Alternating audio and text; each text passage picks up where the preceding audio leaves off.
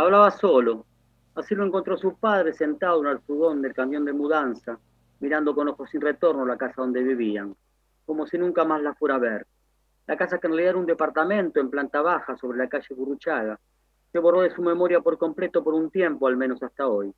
Pero a la distancia todo se ve distinto. Nunca más estaría su abuela Roxana, asomada a la ventana, charlando con cuanta vecina pasaba por allí, alargando las tardes en la primavera callada del 79. Y Mariela, arrancando los pelos a cuanto negro, como decía ella, pasaba por la puerta corriendo a su hermano Ricardo, con el afán de obligarlo a seguir jugando las escondidas.